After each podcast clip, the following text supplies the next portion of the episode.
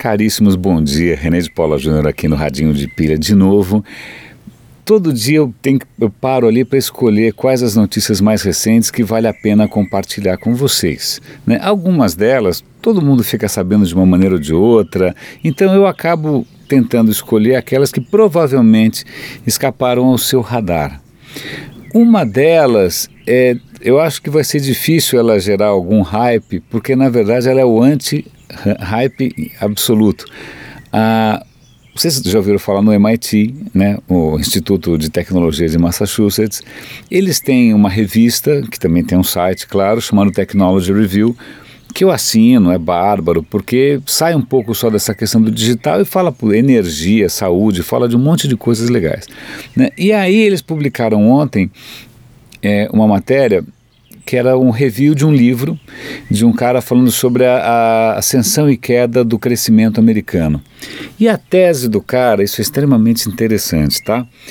É de que essa nossa ideia né, de que a inovação digital está revolucionando o mundo, que as coisas estão se acelerando, que a disrupção isso, a disrupção aquilo, que isso não tem sustentação nos fatos. Pode dar a aparência de que as coisas estão acelerando, crescendo, mas na verdade, aí, aí entra a parte que, né, que provavelmente vai gerar debate, pelo critério da produtividade, e aí, bom, defina-se produtividade, como é que você mede isso? Bom, esse cara tem uma metodologia, é, e pela produtividade o que ele percebe é que, ok, quando os computadores foram introduzidos em 70, 1970, até 90, isso fez alguma diferença. Não foi uma diferença cavalar, mas foi alguma diferença.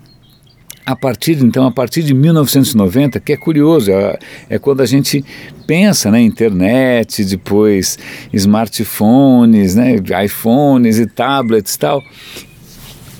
Essas novidades, essas inovações, esses avanços não se traduziram de maneira muito clara em produtividade. Na verdade, aparentemente a produtividade estagnou.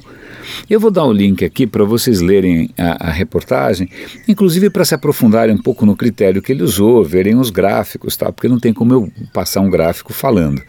Mas a tese é interessante. Ele diz: olha, nada se compara nada se compara às inovações do final do século XIX. Que no final do século XIX você tem, até mesmo antes, né, você tem, sei lá, as vacinas que de repente as pessoas param de morrer. Aí você tem avanços em medicina que também, aí você tem avanços na agricultura, aí você tem avanços na indústria.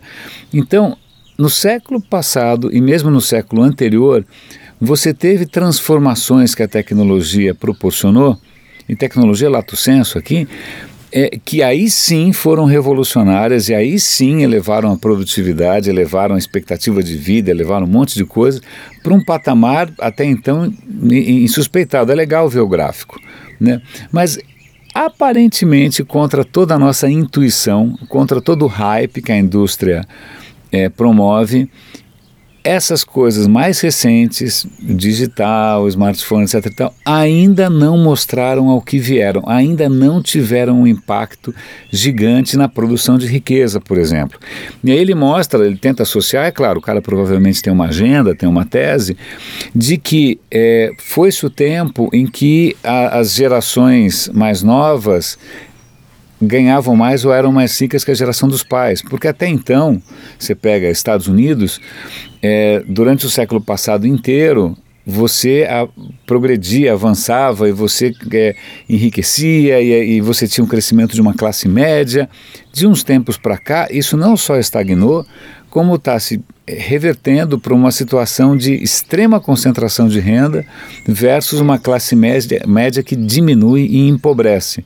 Então, é, talvez o cara tenha uma agenda, talvez a metodologia do cara seja questionável, mas valer para você não ser um desses bobos alegres aí que ficam né, agitando bandeira e comemorando cada vez que alguém lança um iPhone novo. Então, essa é a primeira dica. A segunda dica nem todos aqui devem lembrar, mas houve um, um, físico chamado Carl Sagan. Ele tinha uma série de televisão chamada Cosmos. Se você não lembra, seu pai se lembra, que inspirou muita gente a se apaixonar por ciência. Né? Recentemente fizeram uma nova versão do Cosmos usando, é, estrelando o Tyson, que é aquele outro físico também famoso, mas que ele não tem o mesmo carisma que tinha o Carl Sagan.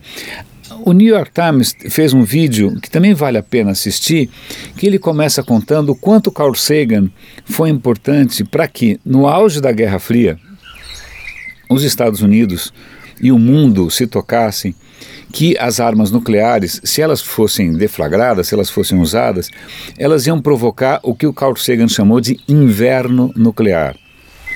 Né? Se elas fossem usadas, ia ter poeira, radiação de água 4, ia tapar a atmosfera, o sol não ia entrar, a, agricultura ia entrar em colapso, a vida ia entrar em colapso e o mundo ia virar esses cenários que a gente vê em games, né, de, de distopia, que é o contrário de utopia.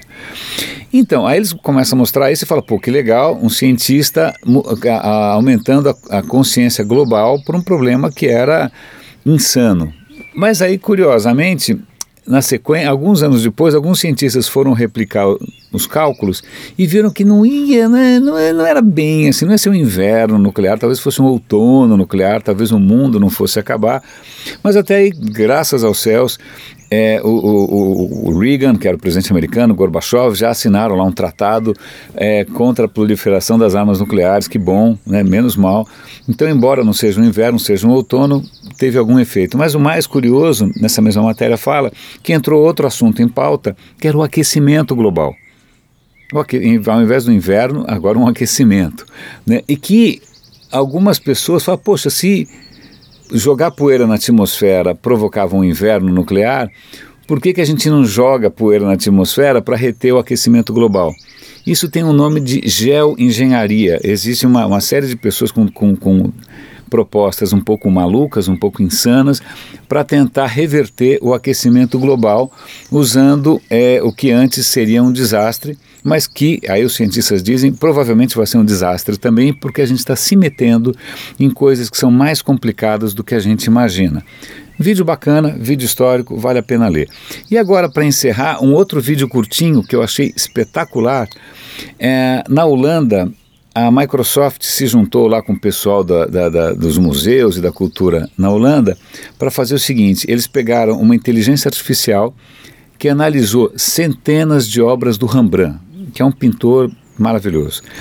Analisou inteligência artificial, redes neurais, analisa isso, analisa aquilo. Bom, em suma, resumo da ópera. Vale a pena assistir porque eles pediram para essa inteligência artificial, com base em tudo que ela tinha visto, desenhar um retrato como se fosse o Rembrandt. Brifaram, olha, tem que ser um cara branco, olhando assim meio de lado, usando um chapéu tal. O resultado é impressionante, porque leva em conta não só o estilo, as pinceladas tal, como eles capturaram nas pinturas todas um mapa 3D para registrar como são as pinceladas, a espessura da tinta. Então, na hora que, que a bendita inteligência artificial resolveu fazer o quadro, ela já fez com todas as informações para que uma impressora 3D especial fizesse esse quadro simulando as pinceladas. É inacreditável. Aí você, depois você vê lá o quadro, de aí você me diz se ficou realmente bom ou não. Eu acho que engana bem, engana bastante bem. Acho que muita gente ia gastar um dinheirão com essa história. Mas isso retoma uma, um tema que eu venho batendo aqui faz algum tempo, que é os computadores ou a inteligência artificial tentando replicar aquilo que a gente acha que é exclusivamente humano, que é a intuição, que é arte e tal. Já fiz vários posts aqui a respeito. Meus caros, acho que é isso. Estou tentando manter sempre aqui o mesmo tempo. Vamos ver como é que o Google dessa vez transcreveu. Eu sempre publico lá no radinhodepilha.com a transcrição disso é feito pelo Google e normalmente é hilário, normalmente é surreal, normalmente é insano. Vale a pena dar uma olhadinha. E não se esqueçam, do radinhodepilha.com você pode assinar a nossa newsletter. É isso aí. Se você gosta do Radinho, comente, por favor compartilhe, por favor, porque isso é muito gostoso de fazer. Espero que vocês estejam gostando também. Grande abraço, Renê.